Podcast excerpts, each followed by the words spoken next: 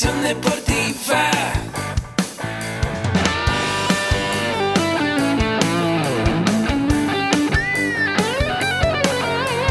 Yo soy Ahmed. Somos guerreros.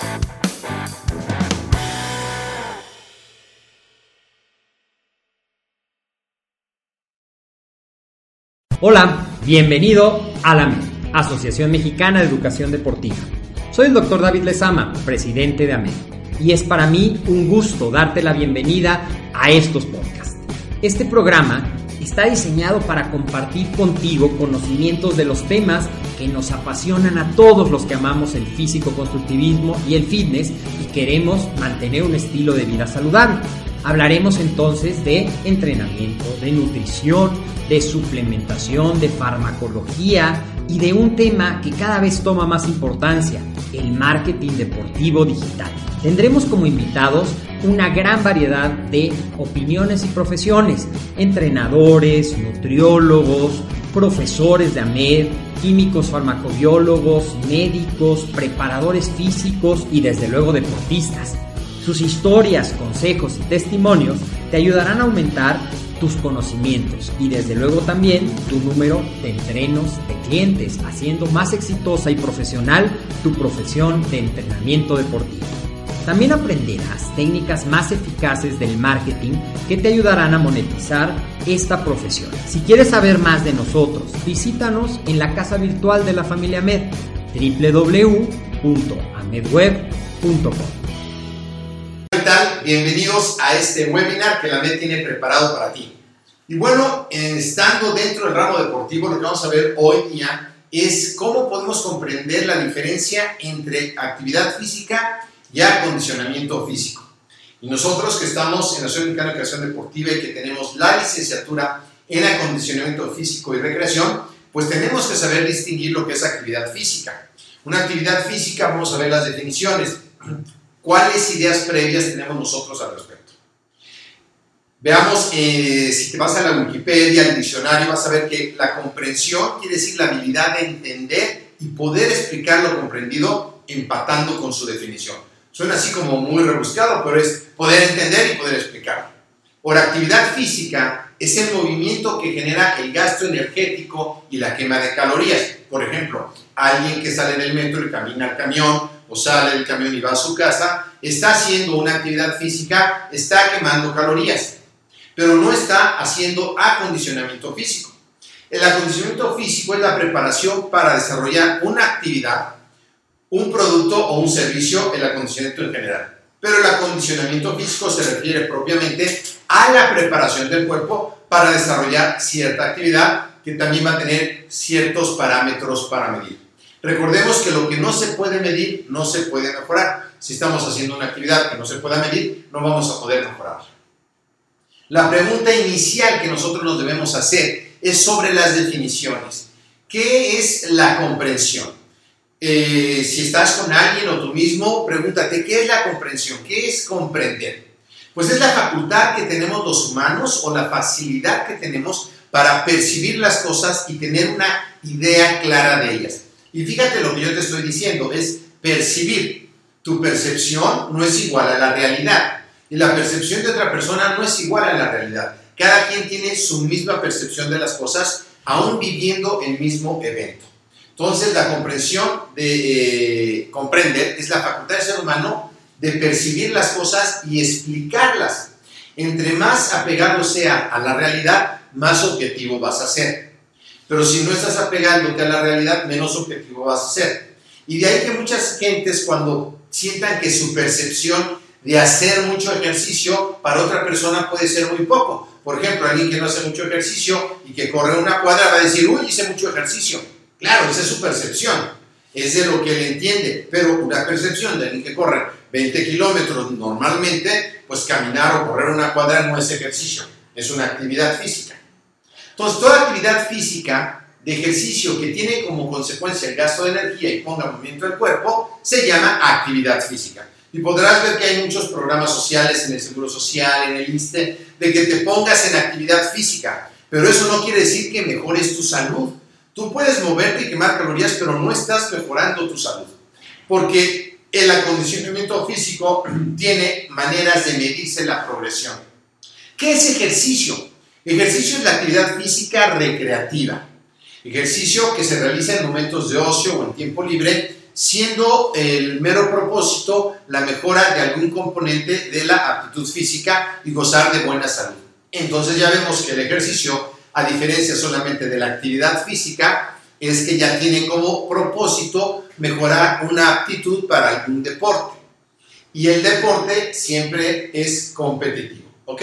Entonces tú puedes hacer ejercicio para mejorar una aptitud y no necesariamente competir. No estar dentro de un deporte de competencia, pero puedes hacer ejercicio para ti. Así que el acondicionamiento viene siendo un conjunto de atributos que relacionan la habilidad de ejecutar una actividad física y incluye la actividad física y el ejercicio. Tiene varios objetivos. Unos objetivos es mejorar la capacidad aeróbica y mejorar también la resistencia, la eh, actividad de los músculos, la consistencia ósea, la densidad ósea. Entonces vamos a ir viendo que tiene diferentes aspectos. Vamos a ver que hay beneficios diferentes. Por ejemplo, cuando tú haces ejercicio, vas a tener beneficios en diferentes áreas. Ya no es una actividad física, vas a hacer ejercicio. Y en el ejercicio vas a obtener ciertos beneficios si es un ejercicio que tiene que tener también una metodología y un plan de entrenamiento y otras cosas que en otros podcasts o en otros webinars nos vamos a ir detallando. Pero los beneficios en el área aeróbica. ¿Cuáles son los beneficios? Mejora la capacidad cardiovascular. ¿Te acuerdas? Nosotros tenemos un corazón y tenemos una presión. La presión normal es de 120 sobre 80. Esto sacó por milímetros de mercurio, pero actualmente puedes tomarte la presión por medios electrónicos y te dan la medida. ¿Qué pasa? ¿Qué quiere decir cuando alguien tiene 140 sobre 110, por ejemplo? Quiere decir que tiene una hipertensión. ¿Pero qué, qué pasa? ¿Qué, ¿Por qué es la hipertensión? Una de las causas pudiera ser porque hubiera colesterol alrededor de las arterias y el ventrículo izquierdo, que es quien empuja la sangre en el momento de sístole, pueda desprender un pedazo de colesterol y pues las arterias pueda circular, pero las arteriolas lleguen y las tape y pueda generar ahí un problema cerebral que puede ser una embolia. Si alguien tiene una presión alta y llega a un gimnasio y no saben dirigirlo y lo ponen a hacer pesas por arriba de la cabeza, lo cual aumenta la presión o cualquier tipo de ejercicio de fuerza que ejerza mucha presión, puede tener un accidente vascular importante. Entonces, cuando nosotros vamos a mejorar la parte aeróbica, va a hacer que disminuya el colesterol malo, que haya mejor circulación de sangre en todas las arterias y arterioles. Y el entrenamiento contra la resistencia, es decir, el entrenamiento de fuerza. El entrenamiento de fuerza va a estimular la masa muscular y se han demostrado muchos beneficios dentro de la masa muscular. También dentro de la parte cardiovascular, en conjunto va mejorando tu acondicionamiento físico y ese acondicionamiento físico se va reflejando en una mejor salud. Tu frecuencia de reposo, que debe ser alrededor de 70, puede bajar a 60 o a 55, dependiendo tu edad y tu capacidad aeróbica y el ejercicio. Y el entrenamiento de fuerza te va a dar también las facultades de llevar una mejor calidad de vida. Hoy día, no solamente eh, basta con tener una buena capacidad cardiovascular y tener buenos músculos y huesos fuertes. También tenemos una mente a nivel psicológico, el hacer ejercicio amortigua el estrés. El estrés se produce a través de hormonas que producen de momento adrenalina, como si te pegaran un susto y tuvieras que ir a correr a varios lados, porque en ese momento se liberan adrenalina, dopamina, serotonina y se liberan una serie de endorfinas que secretas en tu cuerpo al hacer ejercicio que te crea una adicción como si te estuvieras drogando. Literalmente cuando usas cocaína, cuando usas marihuana, liberas ciertas endorfinas, en una serotonina, en otras adrenalina, que te dan ciertos placer que crean adicción en el cerebro. El ejercicio también crea una adicción. Entonces, si vas a buscarte una adicción, ¿verdad? Pues trata de buscar una que te reporte algunos beneficios. El exceso de ejercicio también produce un exceso de estrés y de adrenalina, que es el sobreentrenamiento. Y eso haría que tú te cansaras y que estuvieras como del mal humor todo el tiempo. Entonces, también hay que descansar y hay que alimentar la parte psicológica y cuando haces ejercicio va a aumentar tu estado de ánimo, vas a estar de mejor estado de ánimo, va a haber mayor aumento del refuerzo social, mayor aumento de la autoestima, porque te vas a sentir mejor, te vas a sentir como más conquistador, las chavas más guapas, y no necesariamente tiene que ver eh, como, como te veas, porque como te veas también es una percepción, que eh, vamos a tratar de abarcarla, si no en este, en otro episodio, porque tú puedes ser que te veas muy flaco eh, y que dejes de comer y que engordes y que te veas más gordo y que tengas estos trastornos, ¿no? Por ejemplo, la gente que tiene bulimia, la gente que tiene anorexia o vigorexia, que son los que están en el gimnasio todo el tiempo, son trastornos que van sucediendo cuando vas desarrollando el ejercicio o la alimentación y no tienes un punto de vista objetivo que se puede distorsionar, pero ya sería parte de un área de ver a un psicólogo para ese caso. Pero bueno, es importante saber que el ejercicio nos puede ayudar a nosotros a sentirnos mejor. ¿Qué tal de los procesos cognitivos, del proceso de aprendizaje? Se ha encontrado hoy día que la mayor actividad aeróbica, mientras más haces ejercicio aeróbico, va a haber mayor generación neuronal, ¿ok? Vas a poder volver a unir mejor la sinapsis y a tener un mejor procesamiento de las ideas.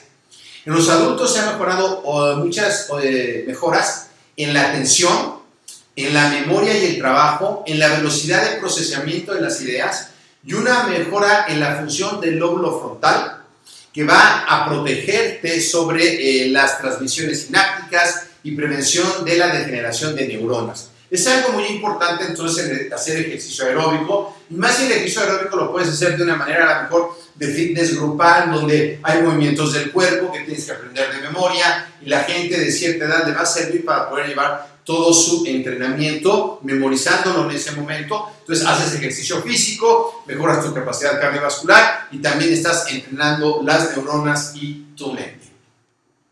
Dentro de esta parte que vamos, estamos hablando del de físico, perdón, tenía un poco de tos, es el estilo de vida. Y un estilo de vida saludable. ¿Qué es un estilo de vida saludable? Bueno, para muchas personas depende de su percepción, pero tiene que ver con los hábitos cotidianos que tienes del comportamiento. Y recordemos que los hábitos son cosas que tú sembraste desde hace muchos años, que han creado surcos neuronales dentro de tu cerebro y que lo haces sin pensarlo. Tú si sabes manejar o si sabes andar en bicicleta, cuando te subes a la bicicleta o a manejar, no estás pensando meter primera, sacar el clutch, que el coche se vaya a apagar, nada porque ya sabes manejar. Cuando empezaste a manejar sí tenías que pensarlo, pero llega un momento ya si tú vas en un coche, y volteas y la señora de al lado va regañando a los hijos, contestando el teléfono, prendiendo el radio, mentando madres y maneja. Porque ya todo está dentro de su mente, es un hábito. También nosotros tenemos hábitos, algunos buenos, algunos malos. Algunos se paran muy tarde, cuando la mejor hora del sueño, la hora más reparadora del sueño es entre 10 de la noche y 4 de la mañana. Y hay gente que se duerme muy tarde, que dice que es nocturna, pero eso te inhibe un buen rendimiento en tu vida. Así que hábitos saludables implicaría saber qué es saludable. Y saludable quiere decir conductas que no influyan negativamente en la salud de acuerdo con la cada, cada cultura y su entorno. Por ejemplo, en México, que no está permitido el uso de drogas recreativas, porque no son saludables para lo que marca la ley de salud, aunque hay mucha polémica al respecto. Entonces, si tú creas hábitos saludables dentro de este entorno, de este ambiente, pues debe ser eh, alejarte de ese tipo de drogas. Por ejemplo, en países musulmanes está el hábito que a las mujeres infieles las pueden lapidar, es decir, matar a pedradas por ser infiel. Y cualquiera puede acusarlas de ser infiel. Es un hábito, es una costumbre que tienen allá, que en México no la tenemos, ¿verdad? A nadie andan apedreando aquí por ser infiel. A lo mejor me apedrearán a primero, ¿verdad? Pero es diferente. Entonces, ¿qué hábitos tienes tú hoy día y si tu vida es saludable hoy día como debiera ser, porque ya vimos todos los beneficios que va a tener a través del tiempo. Lo que tú no vayas a hacer de buenos hábitos, la vida te lo va a cobrar a través del tiempo. Y podemos ver en esta imagen, los que estén viendo el webinar y los del podcast, eh, pues les voy a explicar la imagen. Tenemos ahí un muchacho joven de unos 19 años que acaba de estudiar la prepa y que está sentado viendo sus audífonos, oyendo eh, música, viendo la tele y me está jugando PlayStation tiene una computadora, tiene un alcoholito por ahí y otros dulcecillos ahí alrededor. ¿ok? Es eh, una imagen que se sacó de, de la bibliografía, pero ahí vemos una imagen de alguien que no tiene hábitos saludables. ¿ok? Eh, a lo mejor él mismo no se da cuenta que los hábitos que tiene son nocivos para su salud. El tabaquismo, el sedentarismo, una mala nutrición, te provoca agresividad, una ingesta excesiva de alcohol te va a deshidratar, un exceso de sustancias psicoactivas te va a dañar el cerebro, eh, no, a veces no somos conscientes de esas cosas, una buena higiene personal. Hay gente que no usa hilo dental porque nadie le ha dicho que tiene que usar hilo dental, pero si no usas hilo dental se te van a pudrir los dientes, se te van a caer. Toda esa parte de los hábitos saludables va encaminando tu estilo de vida.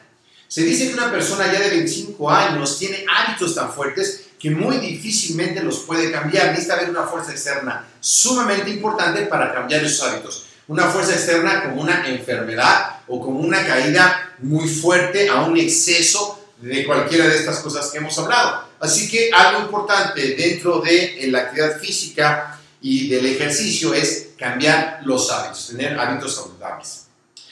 Ahora, para tener nosotros una seguridad de que la actividad física tiene una relación directa con la disminución de la muerte y que deben existir elementos eh, que deben ser básicos para poderlo medir. La actividad física o el ejercicio es de secuencia temporal, la relación con la dosis eh, respuesta que va teniendo eh, el entreno y la pertinencia. La actividad física reduce el riesgo de enfermar a partir de una serie de mecanismos fisiológicos y metabólicos. Ya hablando de la actividad física como un plan de ejercicio. El acondicionamiento físico traducido como actividad física regular ¿Te fijas cómo empezamos viendo que era acondicionamiento físico diferente y la actividad física diferente? Pero conforme vas avanzando en el ejercicio, el acondicionamiento físico se traduce a una actividad física regular.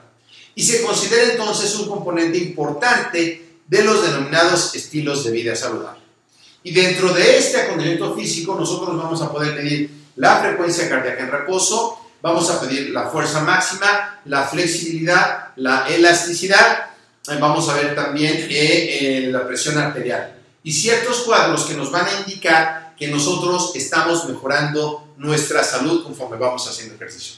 Pues hasta aquí el webinar de hoy, eh, también el podcast, según donde me estés escuchando. Nos vemos en el próximo episodio y recuerda, te invito a Med con un clic, la única plataforma que existe de habla hispana, donde puedes tomar todos los cursos, diplomados y todo lo que tiene que ver con entrenamiento, nutrición, emprendimiento deportivo y desarrollo personal, todo al alcance de tu mano. Aquí en las notas del programa te voy a dejar un link a un enlace de un curso totalmente gratis para que puedas conocer lo que estamos haciendo en la MED. Y si no lo has hecho, inscríbete al podcast en iTunes o en iVoox. Regálanos una valoración de 5 estrellas, te vamos a agradecer muchísimo. Soy Agustín Larcón Arce de la Asociación de Educación Deportiva. Nos vemos en la próxima.